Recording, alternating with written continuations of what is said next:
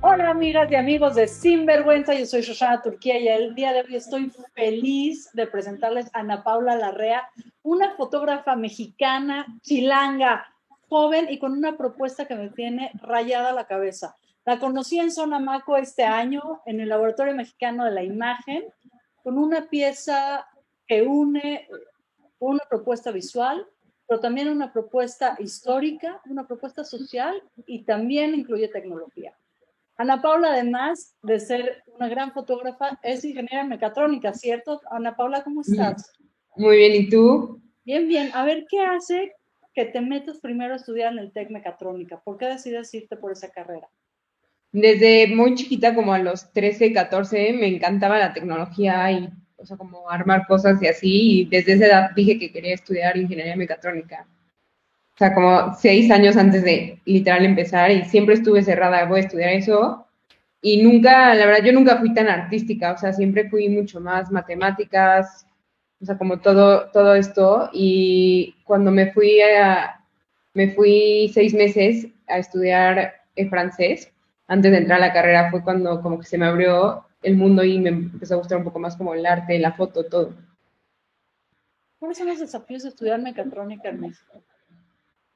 Uy, yo creo que, o sea, el, principal es el trabajo, porque aquí en México normalmente trabajarías como en una planta y no tanto como desarrollando cosas y tecnología. Y la segunda también es como que en México hay muy pocas mujeres. ¿Cuántos chavos había en tu generación? Eh, éramos tres. ¿Tres? Sí. ¿De cuántos? Eh, salieron 44 wow, o sea, menos del 10% de la generación son chavas. ¿Y cómo era el trato con tus compañeros, con los profesores? No, la verdad es que en la escuela no sentí como nada, bueno, en la universidad no sentí como diferencia de que por ser mujeres ni nada, o sea, ahí, la verdad yo creo que eso se siente más ya en el campo. Me tocó sí trabajar con, bueno, no trabajar como nos mandaban a hacer alguna práctica con alguna empresa y ahí sí se, se, siente un poco más el trato como la diferencia, ¿no? Y creo que eso pasa más ya en el trabajo, no tanto en la universidad. Te vas a estudiar una de las carreras más difíciles de este ¿okay? Y dices, espérame tantito, yo me quiero dedicar a la fotografía. ¿Qué hizo que tomaras esa decisión, qué cambio de rumbo? La verdad es que ya que estaba en la carrera no estaba feliz, o sea, no era lo que me gustaba y empezaba con la foto y como a descubrir más cosas de la foto, el arte, y, y pues ya, la verdad es me quería cambiar, de, o sea, estudiar fotografía, pero pues no me dejaron estudiarlo como carrera y dije, pues bueno, la termino para tener el título y ya. Ya, ¿y cómo, cómo iniciaste en tus estudios de fotografía entonces? Ah, porque no, cuando, me empezó, cuando me empezó a gustar la foto, empecé literalmente con el celular, o sea, no tenía ni siquiera una cámara, o sea, empecé a tomar con el celular, pero empecé como a editarlas, a fijarme más, eh, las empecé a subir a Instagram y empecé a tener muchísimo, o sea, la gente le empezaba a gustar, entonces me di cuenta como que algo, algo estaba haciendo bien y ya iba a los lugares literal de que a tomar fotos, o sea, buscaba ir a lugares para tomar fotos. Y entonces ya cuando regresé a México, eh, me compré la primera cámara, pero no sabía ni siquiera enfocar, o sea, me acuerdo de haberle dicho a mi hermana de que mi cámara no sirve, se ve todo borroso. Y me dijo, es que no estás enfocando. Y dije, como no, pues si me compré la cámara tengo que, o sea, tomar un curso y aprender a usarlo. Y ya me metí a Estudio Urquiza, un estudio aquí en México de, que tienen, es de Nacho Urquiza, un fotógrafo mexicano, tiene su, su escuela me metí a estudiar ahí, creo que fueron como tres semestres, pero era como, pues, hobby, o sea, aparte de que un día a la semana en la tarde. ¿Cómo un hobby se convierte en una profesión? Pues literalmente, como que me empezó, no a absorber, pero me gustaba tanto que en clases yo estaba en la computadora editando fotos, o sea, no... Y algún día me pidieron me pidieron para una marca, para un evento y así empecé. Y luego me acuerdo muy bien cuando empecé como que en realidad lo que más me gusta es como el arte, o sea, la propuesta artística, que es justo lo que estaba en Sonamaco, fue porque el último curso que tomé ahí nos dijeron como nos plantearon esta idea de hacer un libro y era la idea de que un libro no solo el interior, sino un libro es todo, ¿no? O sea, es como, o sea, tiene que ver también como el encuadernado, o sea, es una pieza, no es solo el interior. Y entonces ahí empecé como a escribir un poco de poesía, digo, no, nada muy elevado, pero como que empecé como a explorar esta parte y justo saqué dos libros y de ahí fue como, como que me empecé a meter más en el arte y dije, ya, quiero, quiero explotarlo. ¿Por qué la fotografía como un medio de expresión y no otra cosa, no, Paula? Porque, o sea, me encanta que en la foto puedes como crear realidades que pensarías que no. O sea, la gente, no sé si ve un lugar, a lo mejor lo ves, o sea, ves una cosa, pero si solo te fijas en un detalle en la foto, como que puedes crear cosas increíbles. Y, y creo que una foto también me gusta mucho porque no es lo mismo cuando tú la ves que cuando alguien la ve. O sea, como que el que te haga sentir y quedarte, o sea, que una foto te llame, o sea, es, no sé, cuando ves una foto y te llama la atención, como que te impresiona y te llega, o sea, se me hace impresionante que con un momento de, o sea, no sé, estaban pasando muchas cosas, pero con un momento que tú captures, tú puedes llegar a hacer que la gente sienta. No es saber, quiero crear realidades. ¿Cómo son estos universos en los que te mueves, Ana Paula?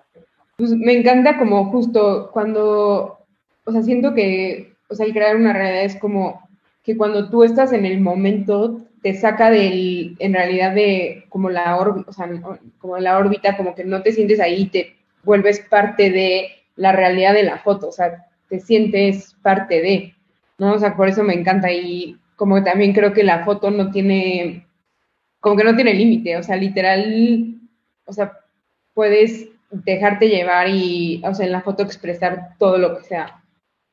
¿Cómo crees que se vincula la alta tecnología y el arte contemporáneo?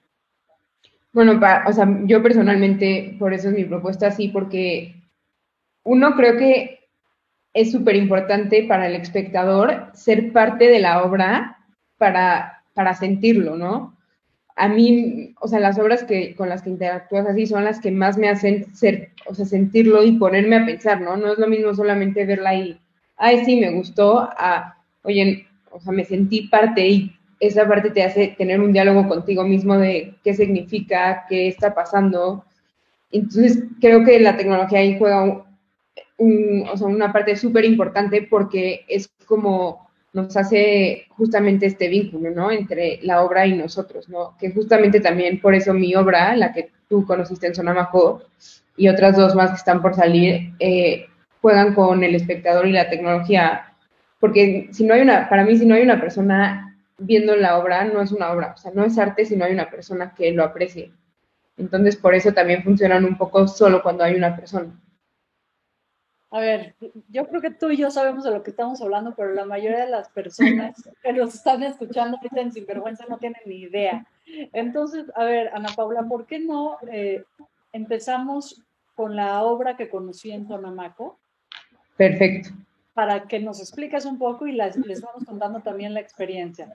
Vamos a esperar a que se ponga en pantalla aquí la alta tecnología, no hace la, maestra Ana Paula. ¿Quieres que ponga la, de hecho tengo un ¿quieres que ponga el video o la foto? Perfecto. ¿El video? Por favor.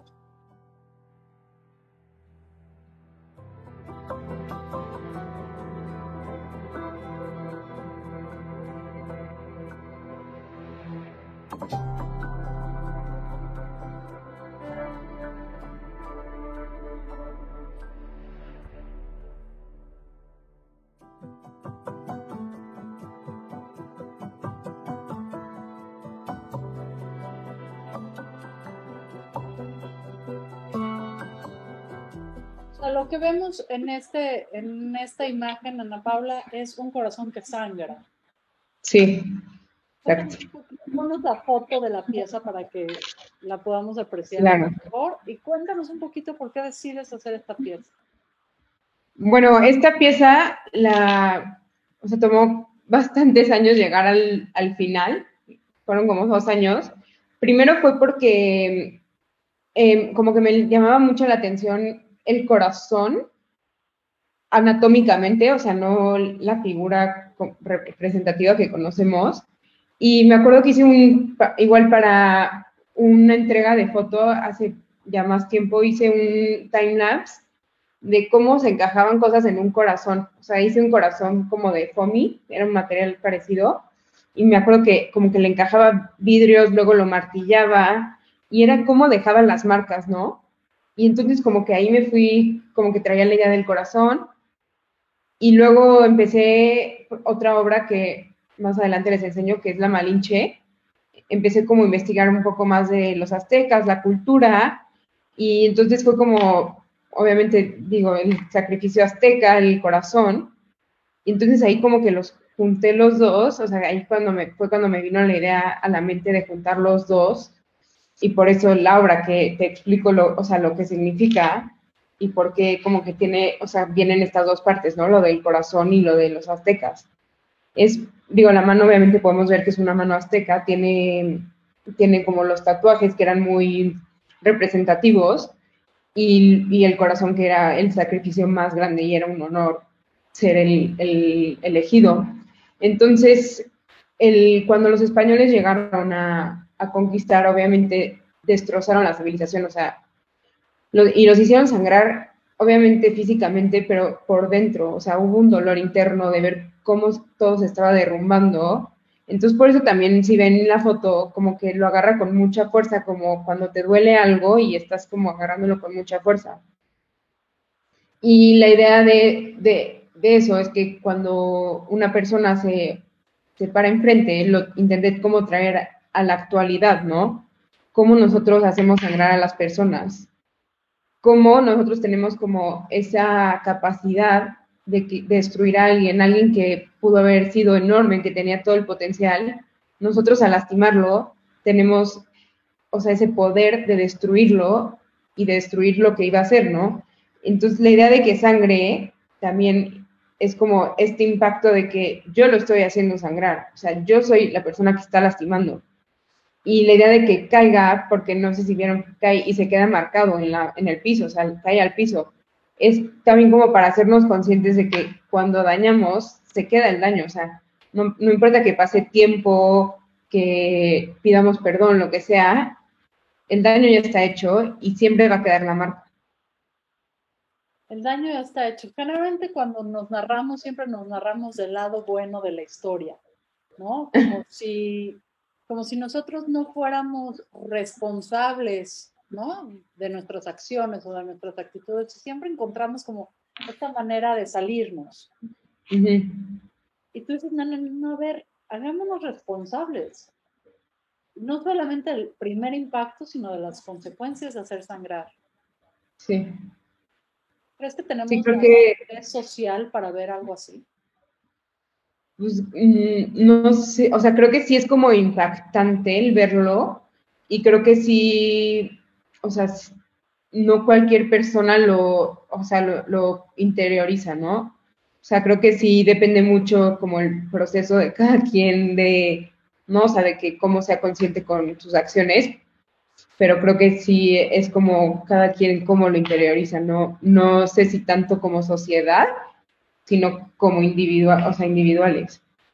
¿Qué proceso personal te hizo llegar hasta esa reflexión, Ana Pues em, la verdad es que justo me lo preguntaban el otro día y no, creo que no es tanto sino un proceso, pero creo que cuando hice el, el que te comentaba del corazón, de que se queda marcado, que es de donde viene eso, creo que tampoco estaba como en un momento tan cómodo de mi vida, como justamente estaba en una carrera que no me gustaba, no sé, o sea, creo que no, o sea, no era un tan buen momento y sí era como, como que interiorizaba todo, todo lo pensaba mucho y era como que cada cosita era como que se quedaba marcada, ¿no? O sea, sin ser algo muy grande, pero solamente no era tan buen momento en, o sea, en mi vida. Una cosa, ¿la incomodidad es una fuente de creación? Sí, 100%. O sea, yo creo que o sea, como en los peores momentos de mi vida, o sea, cuando más triste esto, así es como cuando más ideas me salen, cuando más, cuando más me inspiro, cuando más quiero crear. ¿Y la creación te alivia esa incomodidad? Sí, Sí, o sea, la verdad, como que me pone a trabajar y me pone como a no darle solución, pero al poderte expresar de esta manera, o sea, es al final otra manera de expresar, que a lo mejor yo no soy tanto de decirlo, pero al poderlo como, y al final verlo materializado y ver como que de algo que yo sentí al final, aunque haya tomado caminos tan diferentes, se creó esta pieza, o sea, que ya es como imponente, o sea, ya tiene un lugar, o sea, sí, totalmente te alivia, o sea, como que en el proceso tú lo vas sanando y ya cuando lo ves final ya es como, wow. A mí hay algo que me conmovió muchísimo de la pieza, que es la imperiosa necesidad de que alguien la vea, como bien lo dijiste. ¿Cómo se activa el mecanismo del sangrado? Parece que, que lo haces de una forma bastante clara, es decir, tú dices, si la pieza no es vista, no es arte. Exacto. nos obliga a quienes debemos a ver. Me encantaría, Ana Paula, si estás de acuerdo, que nos mostraras ahora la Malinche. Sí. Otra pieza y nos contaras un poco por qué, por qué entrarle al tema azteca también. Bueno, la verdad es que, o sea, surgió todo esto porque como que estaba pensando en, en qué, o sea, para hacer mis obras como ya más grandes, al principio empecé haciendo instalaciones súper o sea, chiquitas, le ponía como poquitos y ya. Entonces dije, como tiene que ser un tema fuerte, ¿no? Y un tema que me represente, ¿no? O sea, pensando esto ya más grande, ¿no? No. Y dije, como, pues algo mexicano, o sea, pero no lo típico mexicano de que, no sé, el folclore mexicano de que te vas a Coyoacán y tomas una foto, como algo de las raíces, o sea, algo. Entonces, como que ya me empecé un poquito a investigar, hice un poco de investigación y dije, como la Malinche me parece un personaje súper interesante, súper complejo, porque, digo, también existe esta como, al final como dos bandos, los que lo ven como la Malinche como algo malo y luego como bien, pero justamente esta es una de las obras que está por salir, porque digo, esta es la foto original, pero también es un poco con tecnología la obra final, ya luego se las enseñaré, este, y es un poco el diálogo de cómo todos somos la Malinche, ¿no? Porque pues, la Malinche al final, o sea, como que traicionó y se fue con Hernán Cortés y prefirió dejarlos y se como con los españoles y es como todos en algún punto de nuestra vida traicionamos por nuestros propios intereses. Y, y, también, o sea, hasta nos llegamos a traicionar a nosotros mismos muchas veces, como por alguna situación, ¿no? Por en ese momento querer hacer algo, llegamos a traicionar nuestras verdaderas creencias. ¿Cuál crees que es la traición más grande que estamos viviendo ahorita? ¿Traición? Sí, porque tú dices, todos traicionamos. Sí, o sea, sí, literal, pero yo creo que... contemporánea que más te lastima. O sea, a mí como que me, justo me llama muchísimo la atención, como muchas veces por querer pertenecer a un lugar o así o a algo, traicionas lo que tú verdaderamente piensas. Y creo que, o sea, justamente en esta época pasa muchísimo creo que la gente como que solo por estar en un momento, o sea, hasta como las redes sociales, como, o sea, algo que a lo mejor tú dirías, o sea, que en realidad piensas que está súper mal, no va contigo y nada más lo haces porque todo el mundo lo vea o por cualquier cosa. A mí eso, o sea, justamente, o sea, es como parte de lo que me llevó a hacer la obra, como que me, me llama muy cañón, no sé, como que me choquea cómo la gente está capaz de traicionar, o sea, de, sí, de no importarle en ese momento todo lo que piensa, o sea, y todas sus creencias, todos sus valores, solo por un momento de fama o de quedar bien con alguien o... ¿Quién es la modelo, eh? La modelo se llama Itzel, es, o sea, la casté, hice un casting para ver cuál era la que más. Ella salió en la serie de Hernán Cortés, creo que está en Prime. Este, eh, no, ella no salió de la Malinche, pero salía ahí o sea, salía como, creo que, no me acuerdo muy bien de qué papel, pero, pero sí salía ahí como que justo me dio, o sea, como que la vi y dije, o sea, hice el casting, fue la última, de hecho llegó, creo que llegó tarde, o sea, que yo ya me iba a ir, llegó y fue como, ya ni siquiera voy a regresar a ver las otras, o sea, es ella. Me fascina la, la expresión, ¿no? La decisión de dónde terminar la toma, creo que que es brutal también. Eh, Y bueno, la pregunta está en el aire, ¿cómo nos seguimos traicionando? Y la pregunta sería, ¿cuál es el origen entonces? Porque tú dices, traicionamos sin saber cuáles son nuestras raíces, ¿cuál es, cuál es el origen que estás buscando?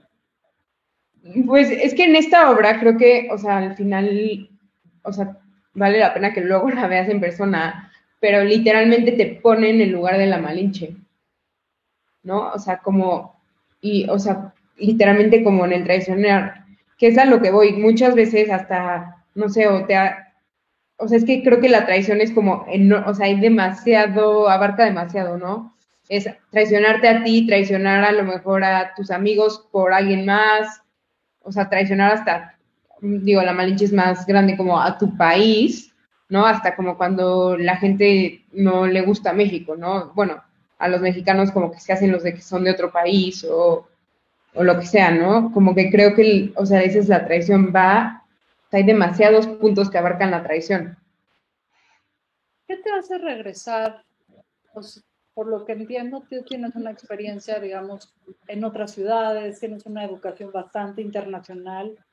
¿Qué te hace regresar a los orígenes, digamos, eh, indígenas de México? ¿Por qué hacer esta exploración? Porque creo que, o sea, al final creo que soy quien soy ahorita gracias a, todo lo que he vivido.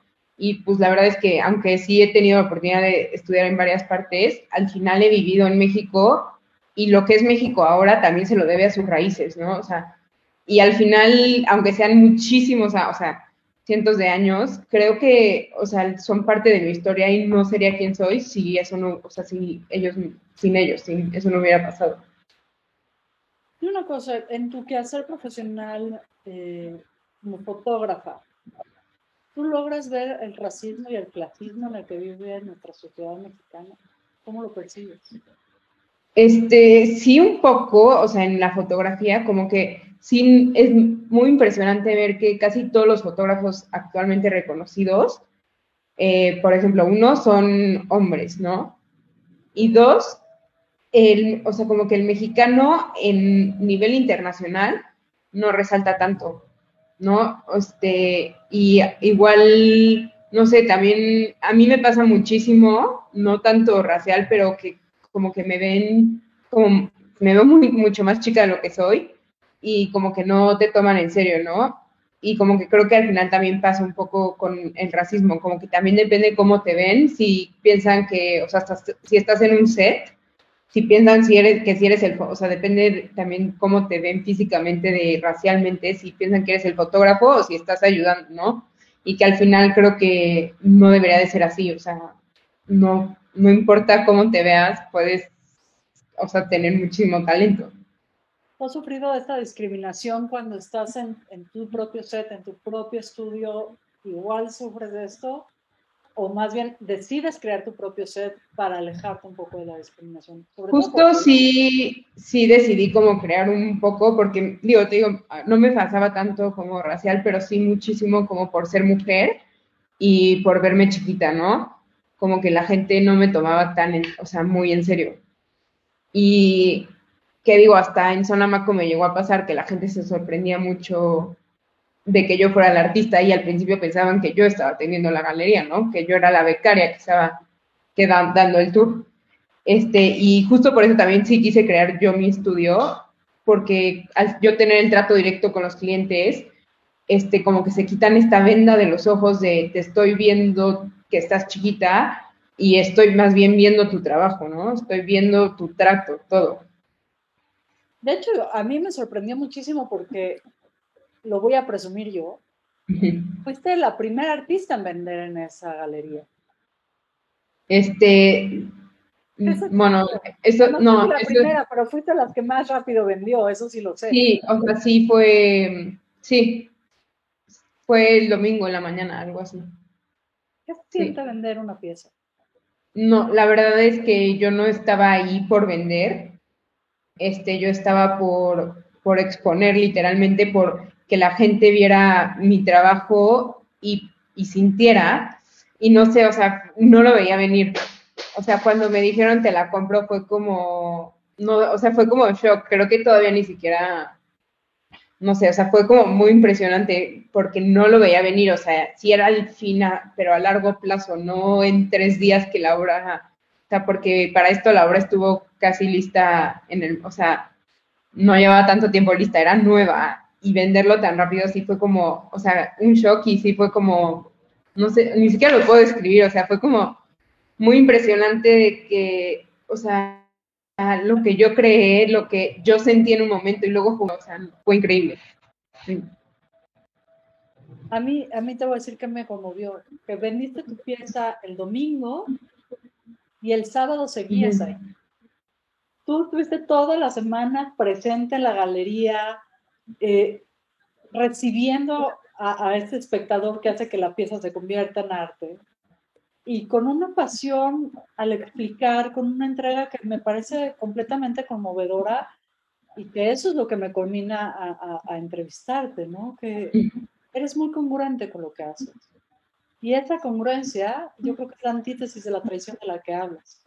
Quiero reconocer eso en ti. Estás haciendo un gran, gran trabajo también de exploración que hace falta.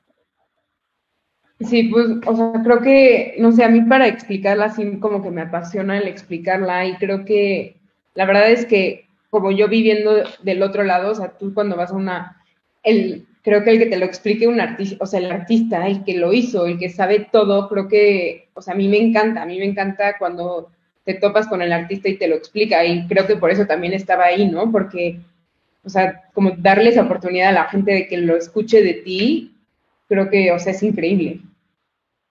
Padrísimo. ¿Tienes una otra, otra fotografía que nos quieres presentar? Tengo otra, te la, pues, te la pongo.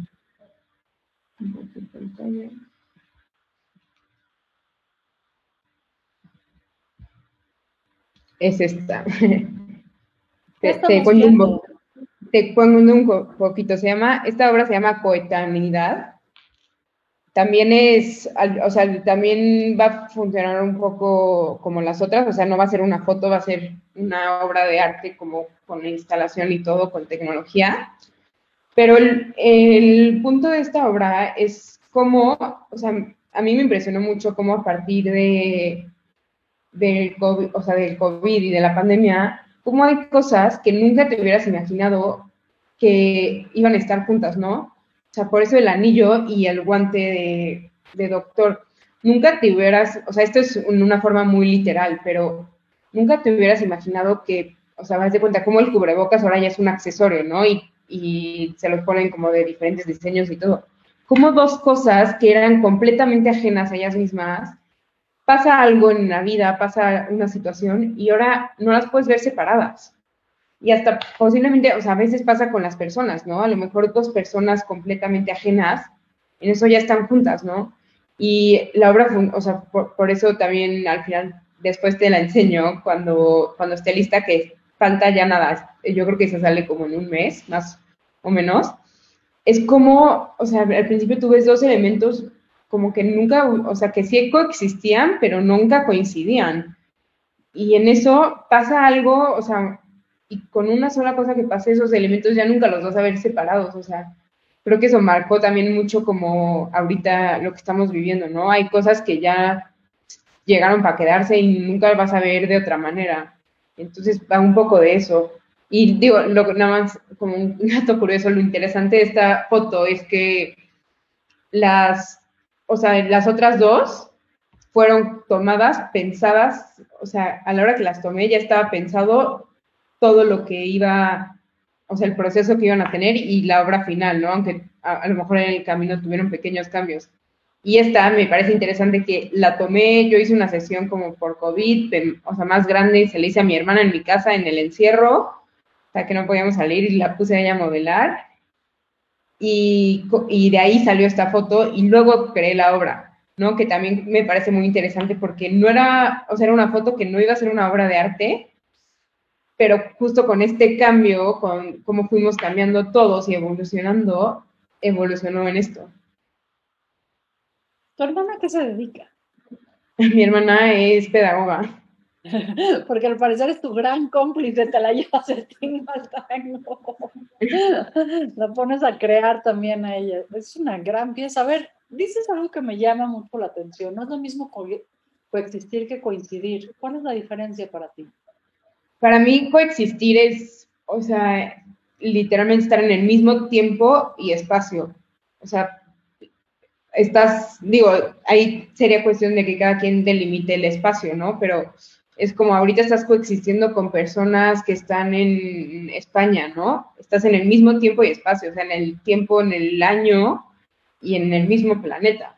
Para mí eso es coexistir y también muchas veces coexistes, eh, no sé, en el mismo, literalmente en un espacio muy grande, en una exposición enorme, estás coexistiendo, pero no estás coincidiendo. Para mí coincidir ya es cuando, cuando pasa algo que hace que te cruces con la persona, ¿no? O sea, que interactúes, por más pequeña que seas, pero ya hay una coincidencia, ya sus caminos coincidieron. O sea, literalmente como que se cruzaron por más rápido que haya sido. Y me parece que ya nadie vuelve a ser igual, ¿no? También. Exacto, sí. O sea, ya cuando hay una coincidencia ya, que es un poco esto, o sea, ya coincidieron estos dos elementos y ya nada va a ser igual. Y ya nada va a ser igual. ¿Qué sigue para ti? ¿Qué proyectos pues, tienen?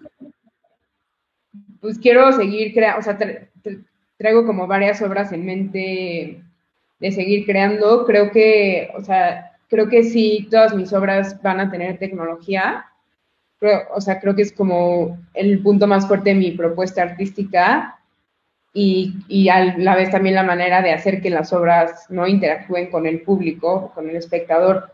Entonces, pues, ahora que la verdad nunca había expuesto como en algo tan importante, tan grande, o sea, como más serio, y fue como una, o sea, tenía todas estas ideas, pero pues eran mis ideas y no sabía qué tanto iban a gustar y no tanto gustar, sino como a ser apreciadas. Y creo que esto fue como una validación súper grande para mí, que me da justo como la inspiración y las ganas de seguir yendo por este camino del arte y seguir explorando. Cuéntanos un poquitito de tu proceso eh, creativo, ¿no? Porque nosotros pues, ya vemos una pieza final terminada, pero cuéntanos un poquito cómo es el camino para ti. ¿Es algo que lo tienes planificado desde el principio? ¿Es algo más que te va sorprendiendo? ¿Cómo lo vives tú? ¿Cómo es el tuyo? Pues, o sea, yo soy como que me inspiro casi de, de muchas cosas. O sea, casi que si voy en el coche y voy pensando, o si me gusta mucho igual también, digo, ahorita casi no se podía por, o sea, por la situación, pero era mucho de irme a, exposiciones y no exposiciones tan grandes, de buscar exposiciones chiquitas y de ahí me voy inspirando y siempre me van saliendo muchas ideas y las voy apuntando así, como que las voy apuntando y ya luego las voy revisando y de ahí voy como creando en mi mente de que, ah, esto podría ser así, ¿no? Y normalmente pienso la pieza final, o sea, en mi mente como, bueno, esto sería lo que quiero que sea el producto final y a partir de ahí ya lo voy desarrollando, ¿no? Como la foto, toda la ingeniería, este, y obviamente pues, surgen mil cambios en el camino, pero es más o menos así. ¿Cuál es el punto que más disfrutas de este viaje? Uy, no sé.